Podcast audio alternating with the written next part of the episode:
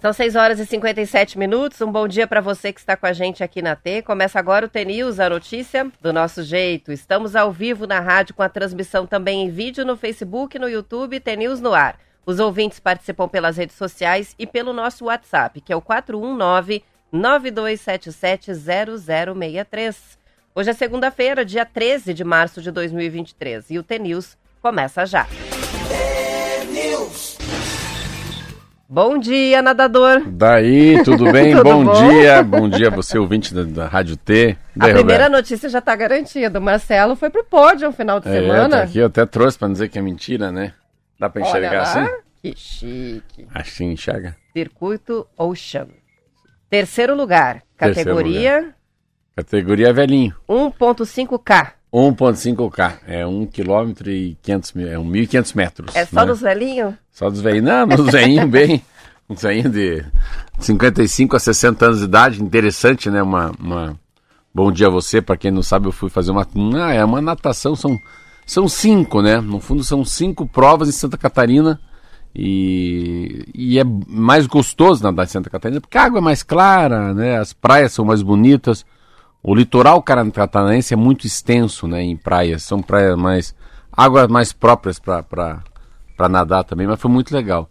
Mas é como é interessante, como é a gente às vezes na vida a gente a gente só sente que vale a pena depois que a gente viu que vale a pena. Então, eu estava contando aqui para Roberto que desde o dia 26 de dezembro eu comprei um relógio chamado Garmin, que é essa marca que é uma, uma marca mundial, né? Todos os grandes as aeronaves no mundo têm Garmin. Garmin é um, é um satélite, né? Então ontem eu, eu coloquei no estilo natação a mar aberto. Então ele é tão inteligente que ele, como está nadando no mar aberto, ele tem um GPS, né? Então ele tem um satélite. Então ele fica marcando, você liga, ele fica marcando o circuito que você fez na água bem certinho. Sai da água, vai numa boia, na outra boia, na outra boia, completa 1500 metros da onde você fez. E quando você compra o Garmin, Garmin é uma coisa que vai te dando a noção de quantas calorias você queima por dia, o teu nível de estresse, quantas horas você dorme, batimentos por minuto, quanto tempo teu coração bate no vermelho, assim. Você vê ontem a natação simples, mas é.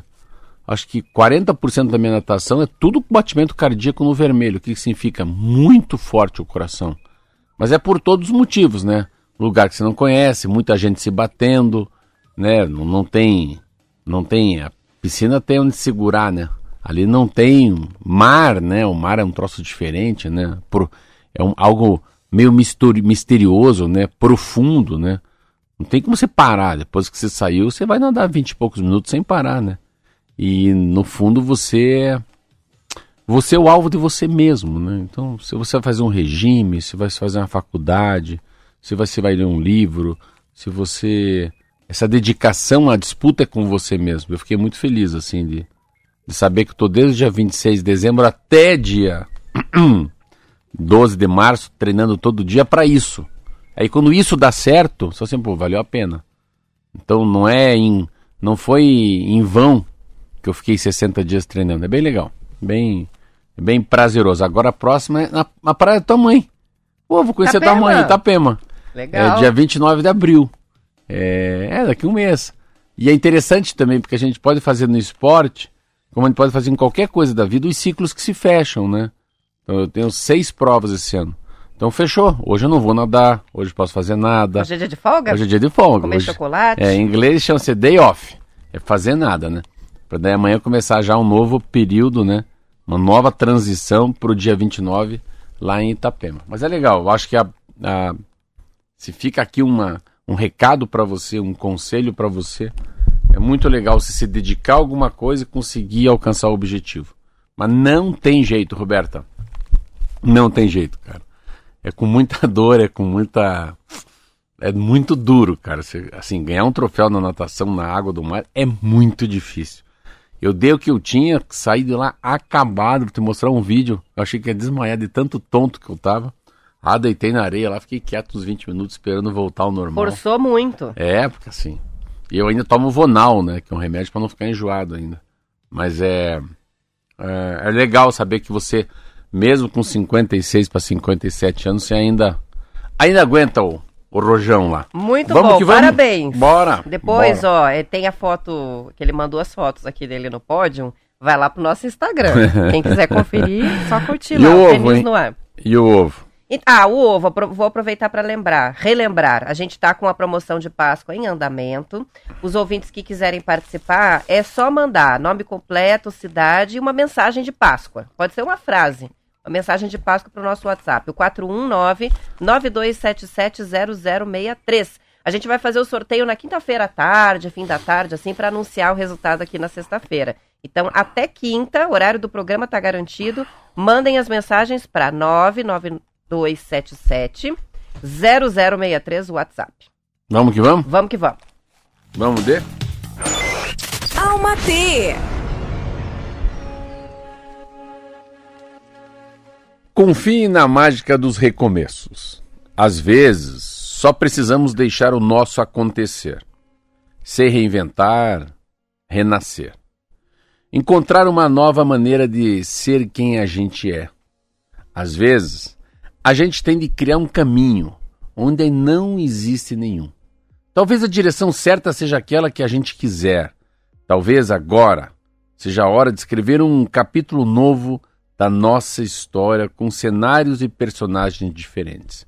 Saiba, saiba que hoje será sempre a hora certa para tudo, principalmente para viver.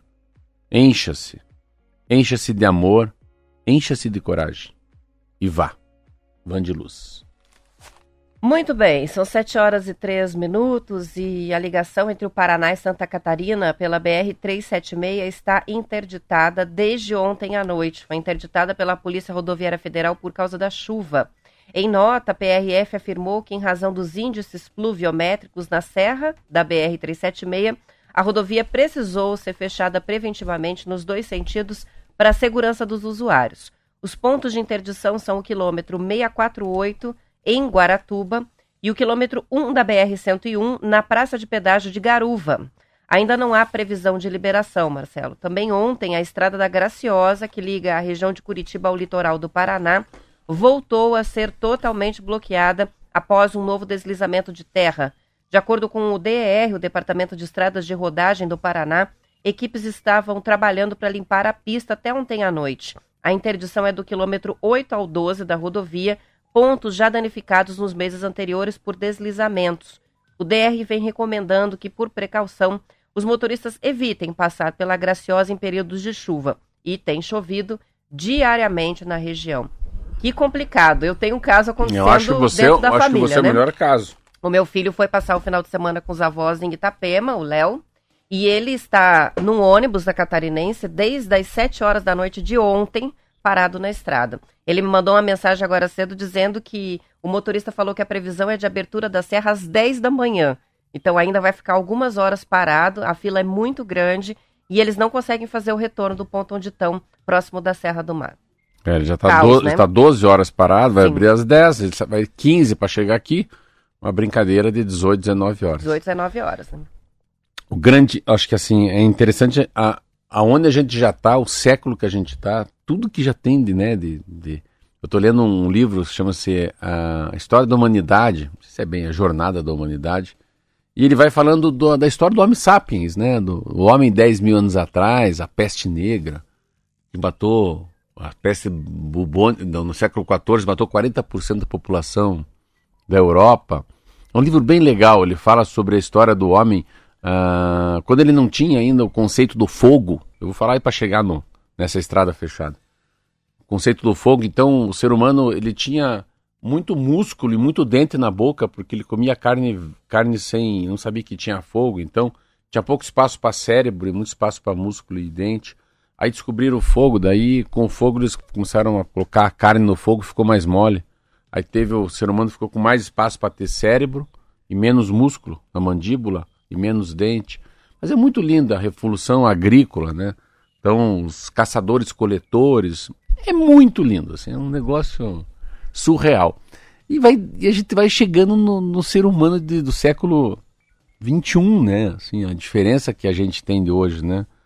Eu, eu sempre tenho uma, uma passagem muito linda assim, no livro, como era difícil a vida em 1843, lá eu estava olhando sobre a... Nossa, como era... Não tinha remédio, as pessoas morriam de qualquer coisa. Não existia petróleo, né, para se imaginar. Agora a gente vem aqui nessa história que o teu filho está preso na estrada há 12 horas, né? A estrada está interrompida. Eu voltei de Florianópolis de avião. É muito difícil ir de carro. Eu falei, não vai, vai dar chabu. Sorte que você Eu falei, eu não vou de carro. Senão Então, não estaria no é, T-News hoje. Mas daí você não tem, é, é, não tem avião daqui para Florianópolis. Você vai até São Paulo, São Paulo pega outro avião, vai até Florianópolis. Aí aluguei um carro, fui até Garopaba. Mas você não tem ideia o quanto custa caro uma passagem para Florianópolis, quando é uma cidade que está a 300 e poucos quilômetros aqui. Isso tô falando turismo. Agora vamos pensar. A gente sempre tem que pensar em comida. A gente sempre tem que pensar em peixe, frango, ovos, trigo, açúcar, leite, papel higiênico. Cara, é assim, essa, essa estrada que leva a Curitiba a Florianópolis não tem saída. Só sai a da Graciosa, a, a Serra da Chiquintinha lá, da Dona Não Sei. Tudo isso é paliativo, porque o que vale é essa. É como se fosse a carótida da gente aqui, sabe? Essa veia principal. Todas as outras veias, o fluxo, o flow, que é um livro que eu estou lendo, é muito pequeno. O que tem que ficar aberto é essa estrada, dia e noite. Então, a, a gente vive um momento assim, é inacreditável. A gente fala de tudo que a gente pode comprar, né? Pela internet. A gente fala de uma pandemia que a gente conseguiu sobreviver depois de dois anos, mesmo matando 700 mil pessoas no Brasil. E a gente não consegue se comunicar com o Estado no lado do nosso. Então, teu filho está preso numa estrada porque chove muito. Não é porque caiu a estrada, é porque chove muito. Só que você não tem a mão na mão de Deus.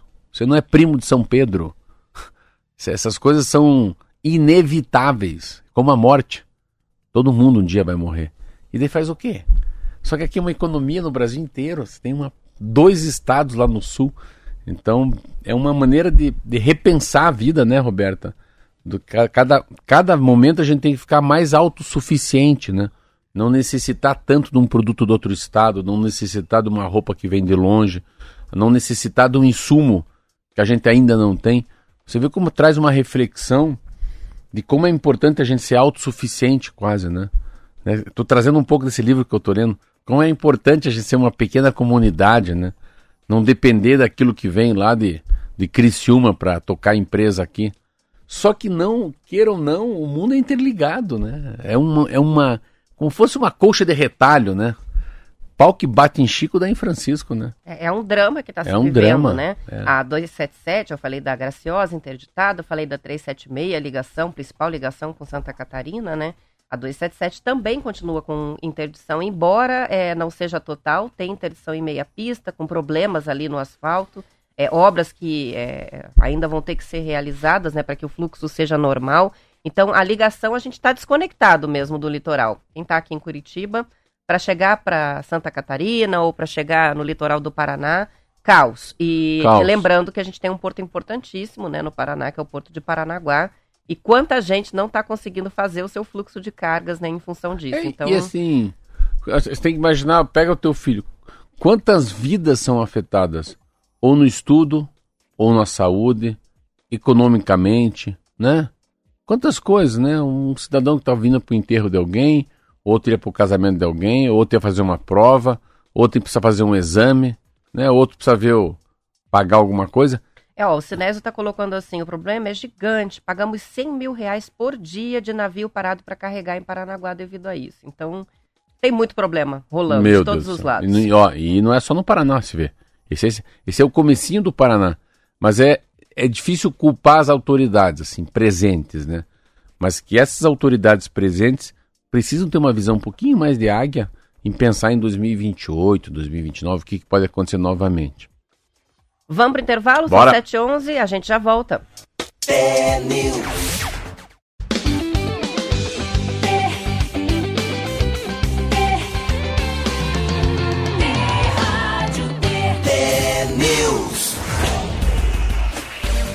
São 7 horas e 14 minutos. A gente não queria muito, mas tem que falar do futebol, Marcelo. Foram definidos no fim de semana os semifinalistas do Campeonato Paranaense. E as semifinais terão o Atlético com o Maringá e o Operário com o Cascavel. O Atlético venceu o São Joséense por 4 a 0 ontem na Arena da Baixada. No jogo de ida já havia vencido por 5 a 2. O Operário se classificou com uma vitória de 3 a 0 contra o Arucô também ontem. No sábado, o UFC Cascavel empatou por 0 a 0 com o Coritiba no Couto Pereira. Como havia vencido a primeira partida por 3 a 1, o Cascavel desclassificou o Coxa. E o destaque da partida foi o goleiro da Serpente, o André Luiz. Você acompanhou? Eu vi o segundo tempo. Pô, precisa puxar Não, esse goleiro é pro Coxa. Esse goleiro, esse goleiro, ele fez... Ele, eu acho que ele dificilmente fica no Cascavel. Ou tem emprego garantido em algum time aí, se tiver uma janela para ir embora, né? Impressionante, né? Enfim, o Maringá venceu o Cianorte 2 a 0 com a vitória está na semifinal. E os quatro estão garantidos na Copa do Brasil do ano que vem, junto com o Coritiba, que ficou em quinto na classificação geral. Com o resultado da rodada, foram definidas também as vagas da Série D 2024 do Brasileirão, que ficam com os semifinalistas Maringá e Cascavel, além do Cianorte, que teve a sexta melhor campanha geral. O Maringá e o Cascavel vão jogar a competição também neste ano. Caso um deles ou ambos consigam acesso à Série C, o Arucô é o primeiro da fila para herdar a vaga para o ano seguinte, com o São Joséense hum. em seguida. No caso da Copa do Brasil 2024, se o Atlético ou o Coritiba garantirem vaga na Libertadores do ano que vem, aí abrem um lugar na competição via estadual nesse cenário para o sexto colocado, que é o Cianorte. O Cianorte é vencido no jogo Diga por 1 a 0 só lembrando. O, Glo o Globo Esporte, Marcelo, também lembra que o Rio Branco e o Foz do Iguaçu foram rebaixados nessa edição do Paranaense para a divisão de acesso.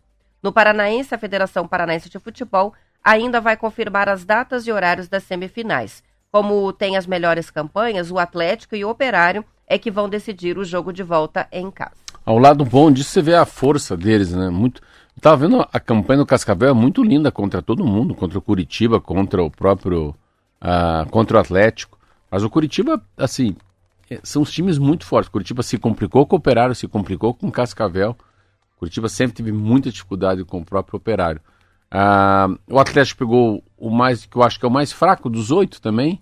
Claro que mas pode dar. Eu acho que o Atlético ainda é o time que tem um favoritismo pelo tamanho do time, pelo elenco, pela força da camisa. Mas é, é impressionante ouvir o jogo, o que está jogando esse Operário, esse Cascavel. Então é um. Como é que é o futebol, né? Um time de da série D, né? Que tira o Curitiba, que daqui a pouco começa a série A. Então, no fundo, os times eles ficam muito parecidos na, na, na própria competição, né? Então, Copa do Brasil é assim, a Campeonato Brasileiro é outra coisa, Paranaense é outra coisa, então, mas não muito pouco assertivo Curitiba. Muito forte, eu vi o segundo tempo, 32 finaliza finalizações contra duas do Cascavel. O goleiro estava um dia inspirado. E tem aquela coisa que eu acho que é o jogo da vida. Quando eu não percebo que no, no Curitiba é o jogo da vida.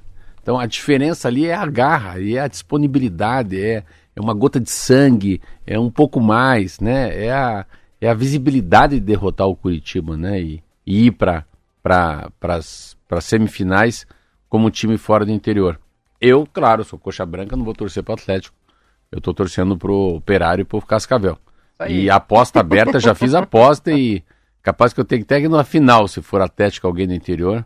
Vou lá, fico quietinho, de peruca, né? Bem quietinho. Vou de preto, para não, não posso também de verde e branco. Mas quando a gente está desclassificado, a gente torce pro do interior que ganhe. Isso aí. Você também, né? Bora, operário. Bora, operário. eu acho que vai ser, eu acho que o campeão vai ser o operário.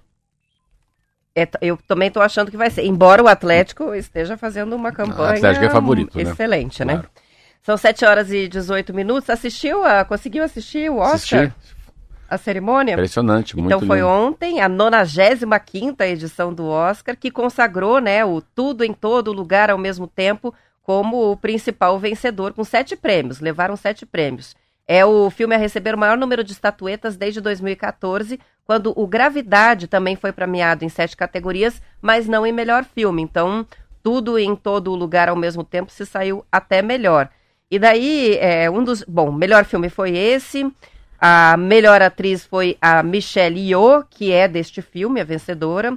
O melhor ator foi o Brandon Fraser, do A Baleia, que também deu muito o que falar, né? Você sabe quem que é o Brandon Fraser? Eu não sabia que ele era ele. Você não tinha percebido? A Eu vi ele magro é de tão- volta. Pois é, e ele tava, né, na cerimônia, já tava mais em forma. É, Mas ele engordou bastante pra fazer o papel, mas a maquiagem também é incrível, né? Aí foi a 200 quilos, sei lá. Eu não assisti o filme ainda, É, não mas assisti. interessante, eu não sabia que ele era ele. Quando eu vi ontem, eu falei, não, é ele?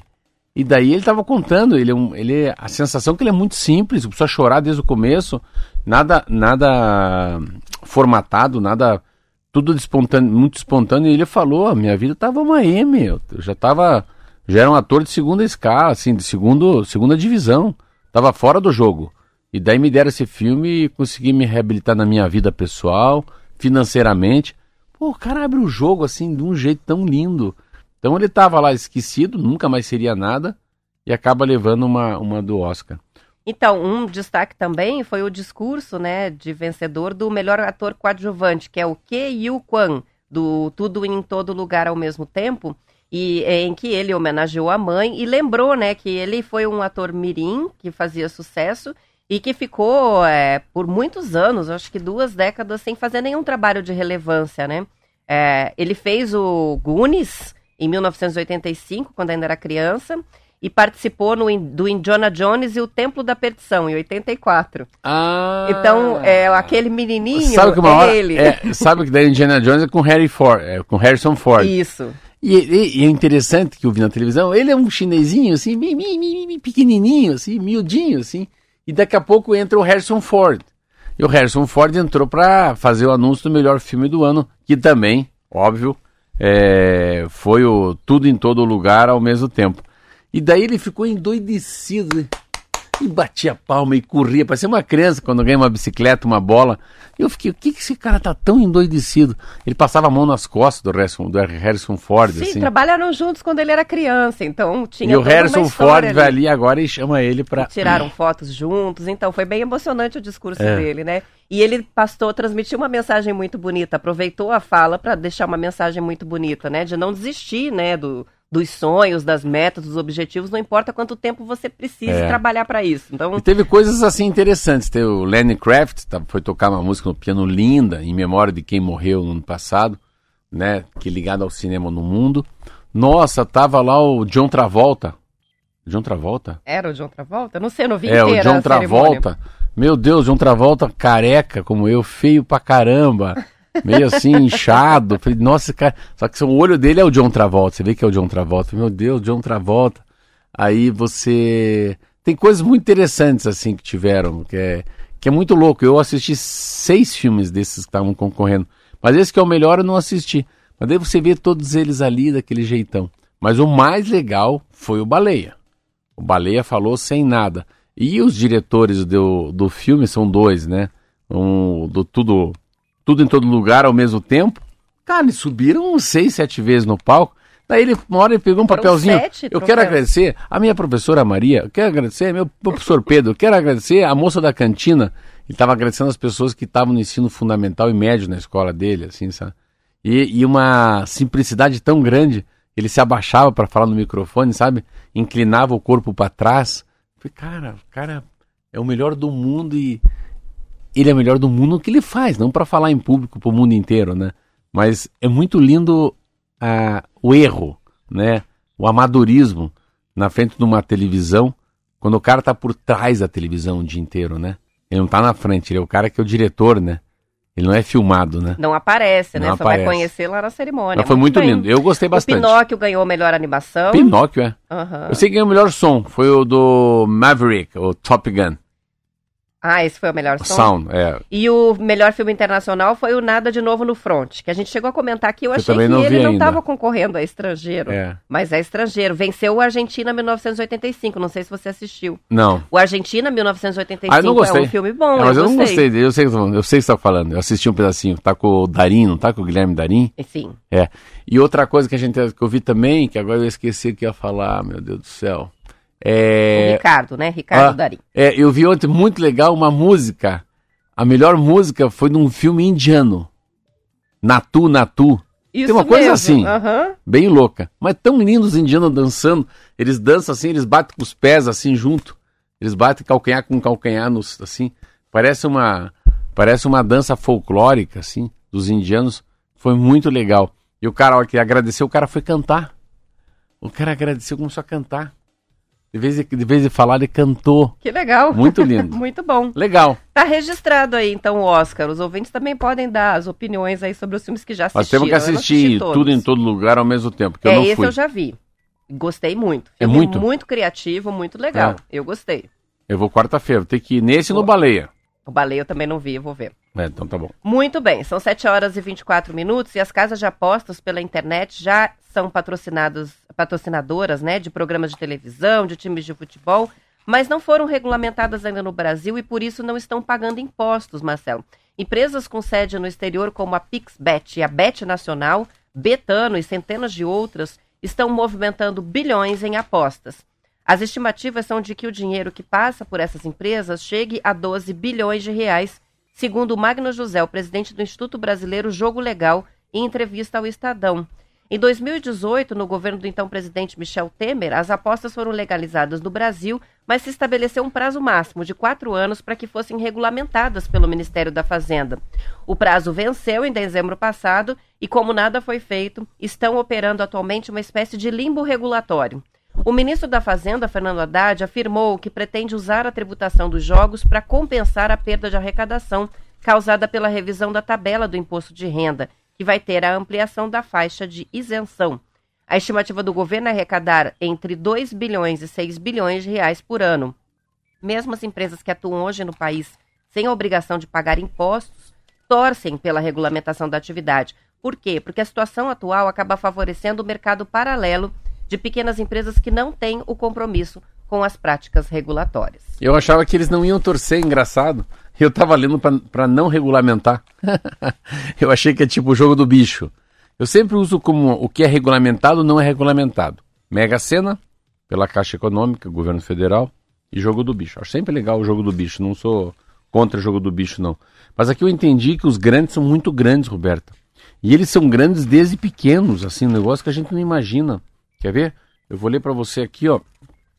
Olha que interessante esse aqui. Esse aqui, ó, o, o bet, bet, bet, bet é apostar, né? Bet. Betfair, Bet Nacional, Bet 365.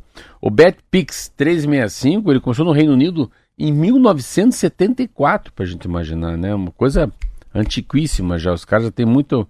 Aí outra tem aqui a Betfair, que é uma empresa também de apostas no Reino Unido. Tem a Bet Nacional, que é, aí sim, ela está aqui em Recife. Mas o interessante é que há duas coisas que eles têm medo. Primeiro, é, quando há um, um volume muito grande de aposta em comum, eles têm muito medo, né? Porque eu ouvi falar que já tem uma coisa instantânea que eles derrubam todas as apostas porque alguma coisa está acontecendo. Ou estão comprando jogadores de um time, que eles têm medo disso, né? Ou lavagem de dinheiro.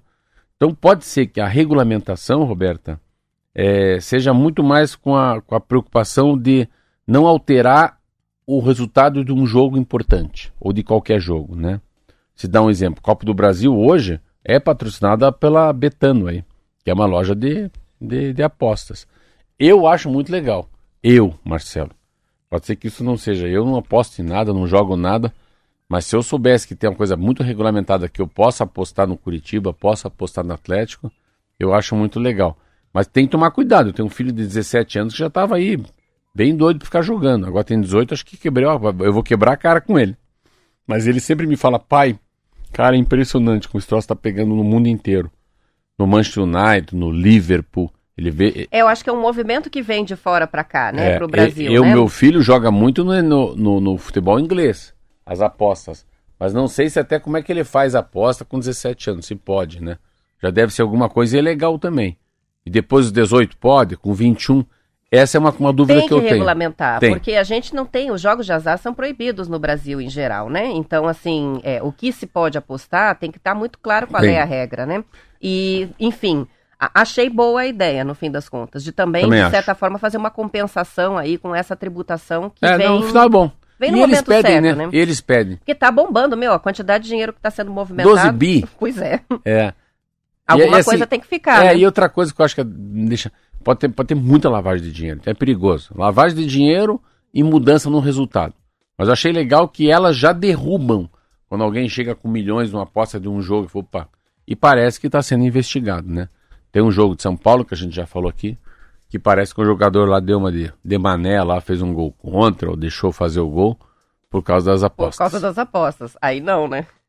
São 7h29, a gente vai encerrando a edição estadual. Depois do intervalo, continuamos para a parte do Paraná. Você acompanha o noticiário da sua região e a transmissão em vídeo no YouTube, no Facebook, vai até às 8 horas. Aos que ficam, boa segunda-feira, bom início de semana. Até amanhã. Tchau, tchau, até amanhã.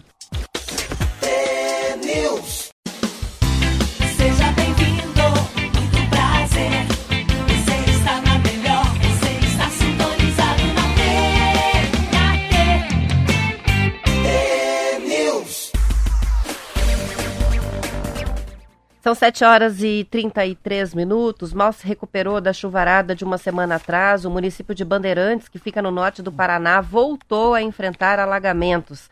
De sábado para domingo, choveu cerca de 170 milímetros no município em menos de 24 horas, segundo informações da prefeitura. Um ribeirão transbordou durante a madrugada e a água avançou sobre a cidade, alagando ruas e casas durante a madrugada. Cerca de 300 famílias foram desalojadas e levadas para escolas, eh, onde receberam alimentação e também roupas. No domingo anterior, dia 5, o município enfrentou a chuva de 150 milímetros que caiu principalmente sobre a zona rural e que fez transbordar uma barragem que alagou alguns bairros da cidade. Neste fim de semana, Marcelo, a chuva caiu forte tanto na área rural quanto na cidade. Pessoas que tinham recebido doações para poderem voltar a dormir em casa enfrentaram agora outra enchente. O governo do Paraná enviou colchões, cestas básicas, água e kits de limpeza. Segundo o último levantamento feito pelo município, cerca de 2.350 famílias foram afetadas pelo temporal. Bandeirantes tem 31 mil habitantes. As informações são do G1. 2.300 famílias, sabe o que significa isso? 10 mil pessoas. Quantas pessoas moram na cidade? 30 mil. Um terço. Um terço da cidade é desabrigada. Obrigado. Aí é um problema de rio, lembro que foi uma coisa de represa, né? Uma represa que foi aberta, abriu, abriu as comportas de, um- de uma pequena represa, que alagou esse rio, esse rio alagou a cidade. É uma catástrofe, né, que a gente está vivendo. Eu acho que é um- uma nova maneira da gente entender o mundo, uma nova maneira da gente educar os filhos sobre o que, que é os rios, né? O que, que são as, as nascentes. Como vem forte, né? A gente vê, né, Roberto, como vem forte essa história de, de- da, da alteração no clima, né?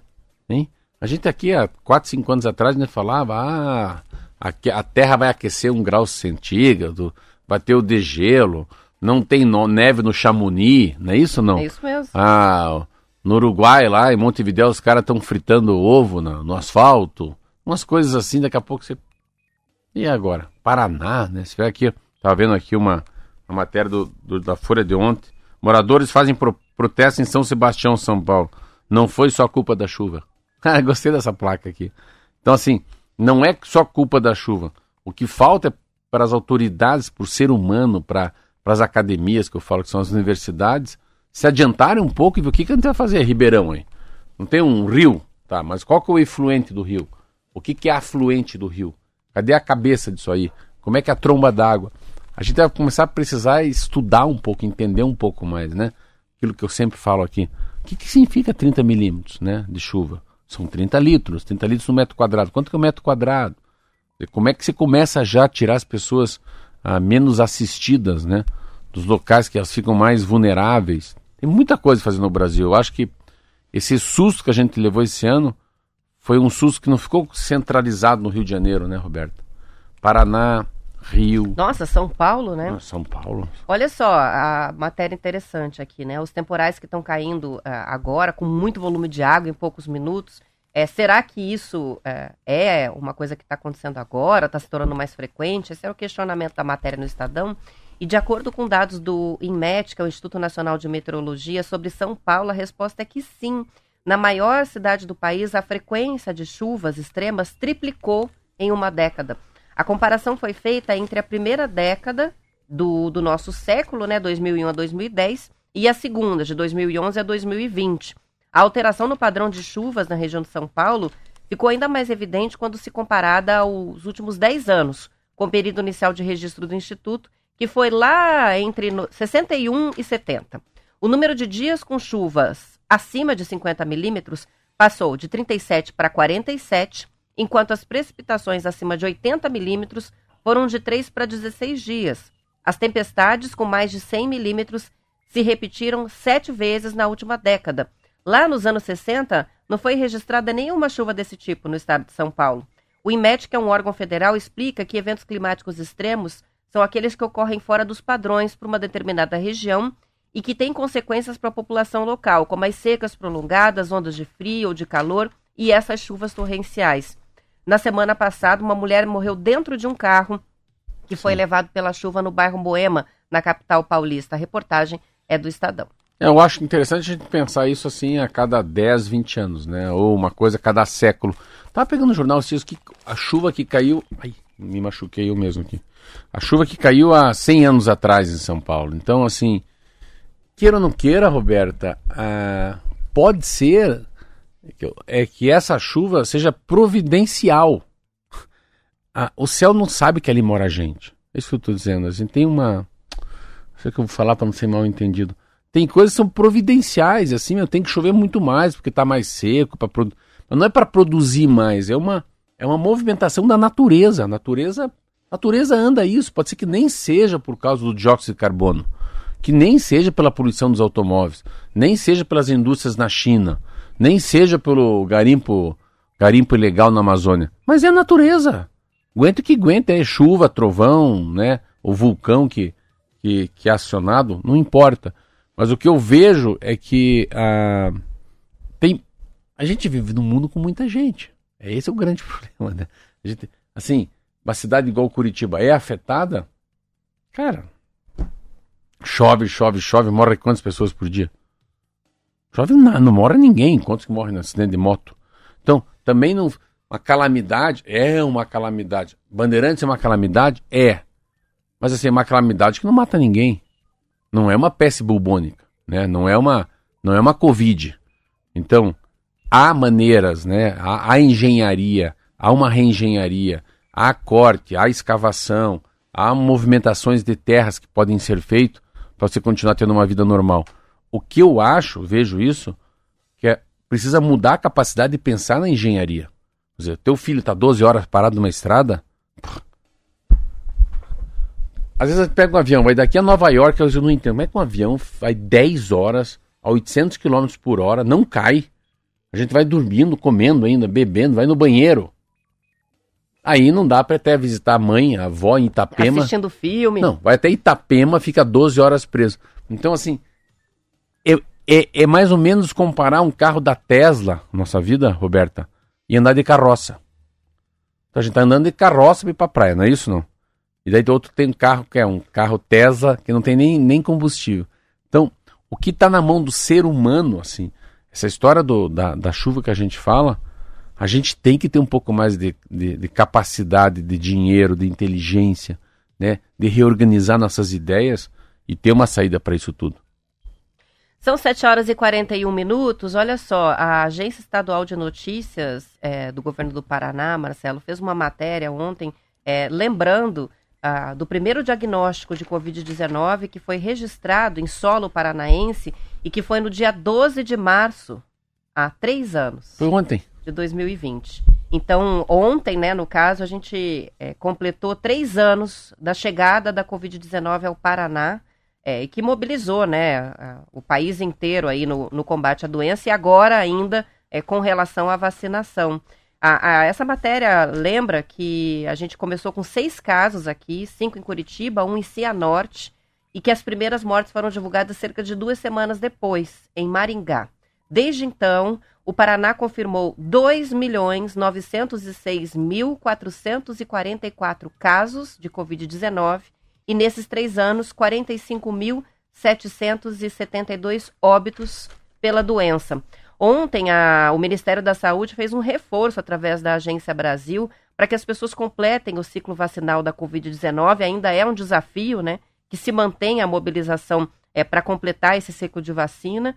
Ah, o governo lançou o Movimento Nacional pela Vacinação no mês passado é, e está aplicando a dose bivalente do imunizante, que é uma vacina um pouco alterada já da Pfizer e que é, pega em cheio aí as variantes que estão mais, é, a- a- mais espalhadas né, pelo Brasil, as subvariantes da Omicron. Eles estão direcionando, por enquanto, para o grupo prioritário de idosos acima de 70 anos, pessoas com imunossupressão, indígenas e quilombolas, mas em algumas cidades brasileiras já estão, inclusive, antecipando a vacinação para outros públicos com essa bivalente. Isso aí, a bivalente só pode tomar quem já tomou quatro doses da vacina, quem já fez o esquema nós, de né? reforço com quatro doses, né? Futuramente é nós. É o nosso quatro, caso. é. Ah, ela tem. O primeiro caso, assim, é. Primeiro voltando para a história de um ano, né, Roberto? Nossa, é muito. Eu nunca. Três anos da Covid. É, já. voltando para a história do, do- do- dos três anos, desculpa. Nossa, eu nunca esqueço, era um domingo. Eu nunca esqueço, era um jornal nosso, fantástico, acho que era 15 de março. Eu falei, meu Deus, será que vai ser 15 dias, 30 dias fechado? Aí deu 16, 17, 18. 18 eu lembro que foi a última vez que eu, que eu almocei na prestinaria. Fizeram um almoço maravilhoso. Sexta-feira já chamamos funcionários, sábado fechou.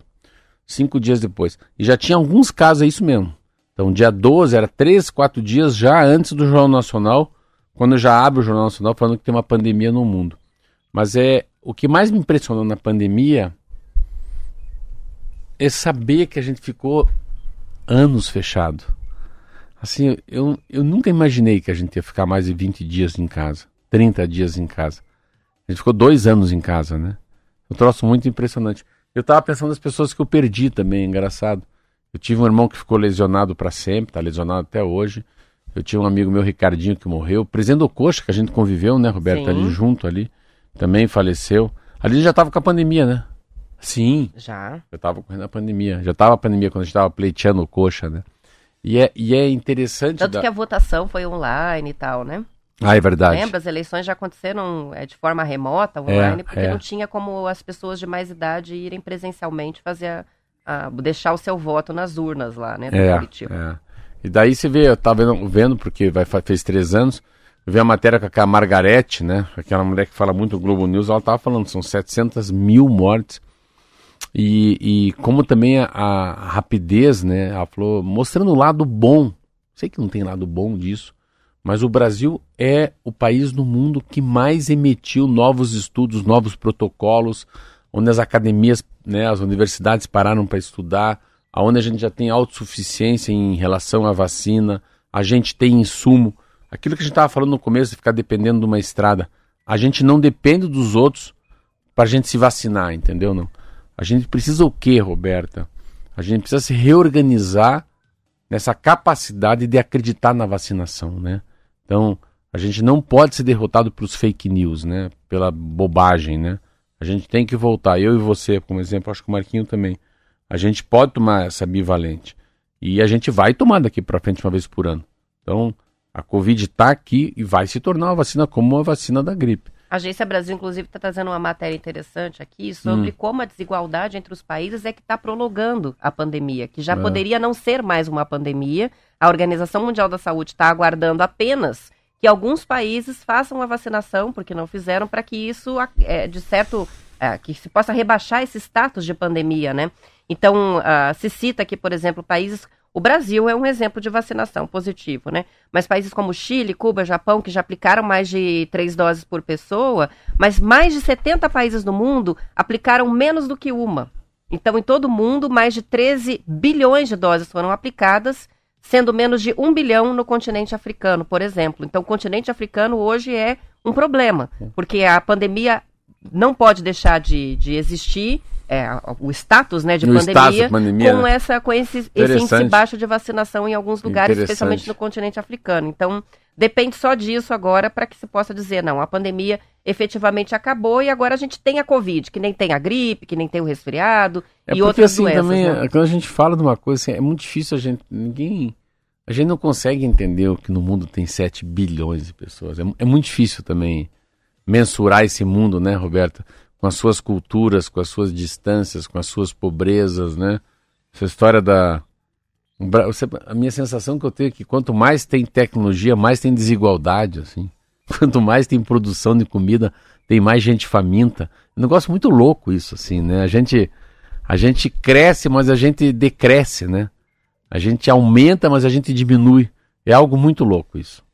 São 7 horas e 47 minutos. Antes de fazer o intervalo, vou registrar dois aniversariantes do dia. O Danilo, que está participando com a gente pelo ah, Facebook, não, pelo YouTube. YouTube. Ele diz: Manda parabéns pra mim. Tô comemorando meu nível em Foz do Iguaçu que e hoje legal. vou pras cataratas. Parabéns, Danilo. Parabéns, que legal, né? Legal, É. muito bem. E tem outro aniversariante também, é o Silvio, que tá. O Silvio, que é de Silvio. Ubiratã. Piratã. tá o Biratã fica perto pra- onde? Ah, não lembro. Pelo amor de Deus, hein? Pelo amor de Deus. Vou dar três chances. Cascavel, Campo Mourão ou Apucarana? Apucarana? Cascavel, Campo Mourão ou Apucarana? Vai lá, Marquinhos. Os dois erraram, lá de Campo Mourão. Parabéns Deus. pra gente também. Ó, ó o Garmin de vocês. O ga- a bússola interna. De qualquer maneira, feliz aniversário pro Silvio e também Silvio, pro Danilo. parabéns, parabéns, Danilo. Um abraço forte meu pra vocês. Vamos fazer um intervalinho rápido, a Bora. gente já volta.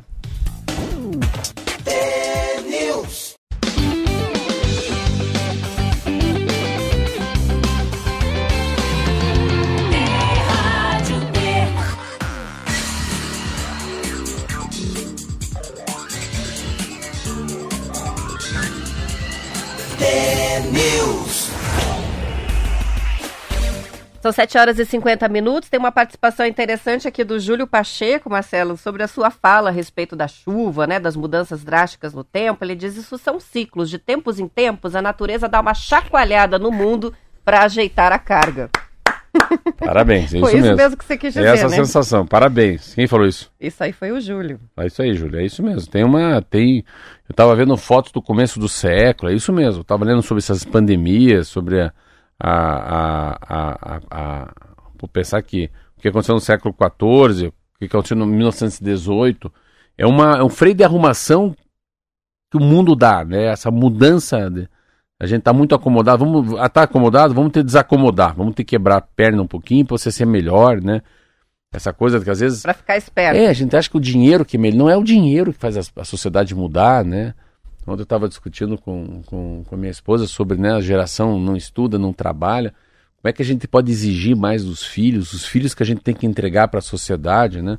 Como é que meus filhos serão na- com, a minha, com o meu falecimento? Se, se eu morrer hoje, eles conseguem se colocar no mercado? O que, que minha filha de 15 anos faz? O que, que meu filho de 20 anos faz?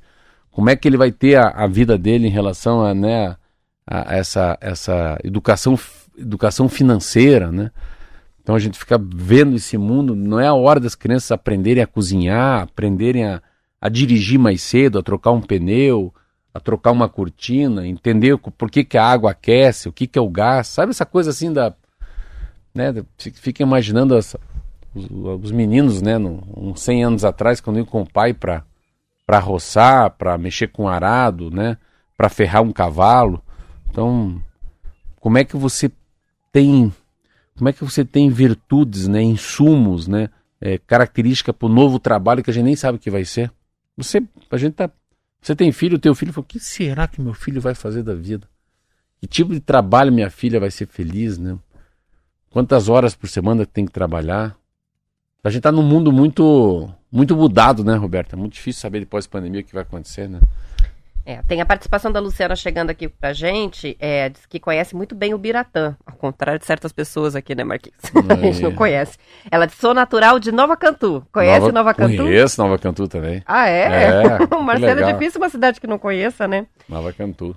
São 7 horas e 53 minutos e as famílias de baixa renda de 439 cidades brasileiras podem pedir o agendamento a instalação gratuita de antena parabólica digital. Eu não sabia disso. A novidade anunciada pelo Ministério das Comunicações vale para quem está inscrito no cadastro único de programas sociais. Não, eu não posso. você não pode. E é só para quem está no cadastro único e quem tem uma casa com parabólica tradicional instalada e em funcionamento. Eles vão fazer a conversão. A troca da parabólica tradicional pela digital é para garantir que não haja interferência, chuvisco, chiado, imagem travada nos canais abertos de TV por satélite com a chegada do 5G. Por quê? Porque o sinal é transmitido pela mesma frequência. Além disso, a parabólica digital oferece som e imagem com mais qualidade e sem canais gratuitos. De acordo com a Agência Brasil, um milhão e meio de pessoas vão ser beneficiadas. São Paulo é o estado com mais municípios que vão receber os kits de instalação, são 163. Em seguida aparecem Santa Catarina e o Paraná.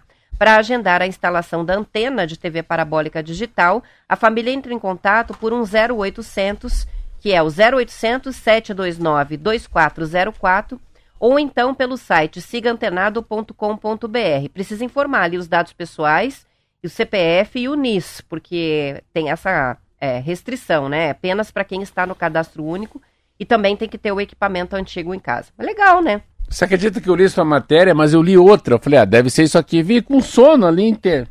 Eu li ali, o que, que é internet vai chegar? E eu li outra matéria. Internet de Elon Musk custa caro, mas chega a locais remotos. Em 2017, o consultor Arthur Cursino trocou São Paulo por Ta- Tapiraí, olha que legal, município da região de Sorocaba. A busca pela vida tranquila, porém, não lhe foi permitida com conexão na internet. O que, que ele fez? Em setembro de 2022, a vida mudou quando ele passou a usar o Starlink, serviço de internet via satélite de Elon Musk. Olha que legal. Ah, especialmente em áreas rurais ou remotas, onde a fibra ótica não chega e o 5G é de miragem, ele fala, né? Então, com o Starlink eu consigo velocidade de 150 megabytes por segundo a 300 megabytes no 4G. É 10 vezes menor o que eu tenho hoje no 4G. Valor 3,2 3.200 reais e, e ele tem um parcelamento, a mensalidade é 295 reais. Ele estava contando isso, que é um negócio muito louco, que, que, ele, que ele acaba fazendo isso porque ele descobriu que ele, não, ele mudou para o interior e ele perdeu a qualidade de vida. Então você vê como começa a, a, a pipocar né, coisas legais. Mas o, É, a grande promessa do 5G é isso, né? É não ter mais essa barreira de área rural não ter internet. É de poder, mas, a- inclusive. mas, a, mas a grande sacada que você está dizendo nessa matéria, Roberta, que eu acho muito legal, por isso que a gente podia voltar lá no IBGE, como é importante um cadastro único e verdadeiro e não verossímil, quanta coisa que sai dessa minha casa, minha vida, e Auxílio Brasil, que é o. Que é o, o- o Bolsa Família. Bolsa Família. Você vê onde os caras vão, pô. Os caras vão no negócio da conectividade. Aí sim você mete qualidade. Aí você começa a medir qualidade de vida, né? Você não fica só no, no arroz, feijão, saneamento básico. É importantíssimo. Você dá um passo à frente quando você leva pro cara. Pô, você deixa o cara conectado ao mundo, né? Que é entretenimento, é informação, né? A condição É. de poder assistir um jornal, de poder assistir um filme, série. Eu acho que isso de fato muda o IDH. Daqui a pouco o índice de desenvolvimento humano vai ter coisas que nem tinham antigamente. Vai falar ah, esgoto, água potável, educação, a- acesso a transporte.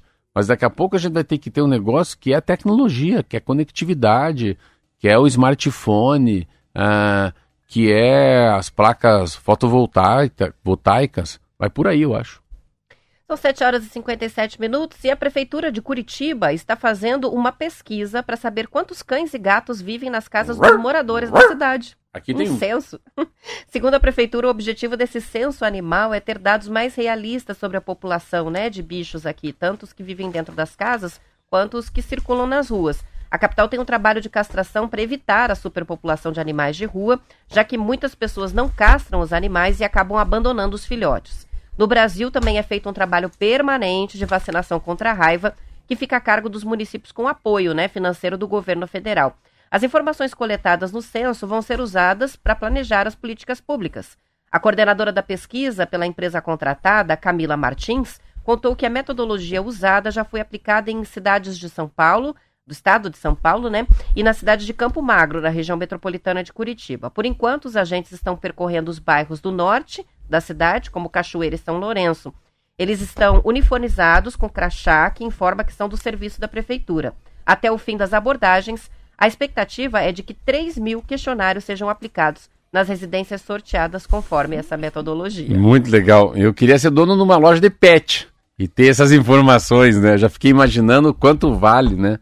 Para saber onde colocar, né, a lojinha. Porra, quanto vale um recadastramento de gato e cachorro, pelo amor de Deus. Ah, é uma mudança radical, né? Assim, é um. é O mundo em relação aos pets é, é, o, é o quarto filho, né? É o terceiro filho, né? É, é, é o companheiro de verdade, né? É quem mora do lado esquerdo do peito, no lado esquerdo do peito. Eu tive cachorro, cara, cachorro. Cachorro conforme a pessoa. Eu sempre tive uma empatia por cachorro. Cachorro. Cachorro é tudo de bom. Ah, cachorro pra mim mudou minha vida. Olha, os cachorros que eu tinha, eu cuidava e fazia. Se cortava, eu lava e costurava. Você E... sabe que me chamou muita atenção em Buenos Aires? Como eles gostam de cachorro. Cachorro, é. Todo mundo tem cachorro. E tem um. a- a aqui a gente tem uma farmácia a cada esquina e lá é um pet shop a É. cada esquina. Assim, não, é igual assim, uma vez eu tava falando com uma amiga minha, falou, é estranho você ter uma... Só tem uma coisa estranha em você. Eu falei, o quê? Você não ter tatuagem. Eu falei, ah, para, é. Se você tatu- tatuagem, você seria um cara normal. E às vezes quando eu vejo pessoas que não gostam de cachorro, eu tenho uma dificuldade. Eu não gosto de gato. Mas eu acho cachorro, assim, se não gostar de um cachorro. Eu não consigo passar por um cachorro e não falar qual é o nome dele, sabia? e aprendi a chegar em cachorro, né? Sempre olhando pro outro lado, fecha a mão pra não perder os dedinhos, né? E vai ali. Ih, mas história com cachorro eu tenho muito, muito, muito. Vamos ter que encerrar. São, Já. são 7h59. A gente vai encerrando. Amanhã voltaremos às 10 para as 7 com mais notícias. E esperamos pelos ouvintes. Bom dia, bom início de semana. Até amanhã. Até amanhã, bom dia.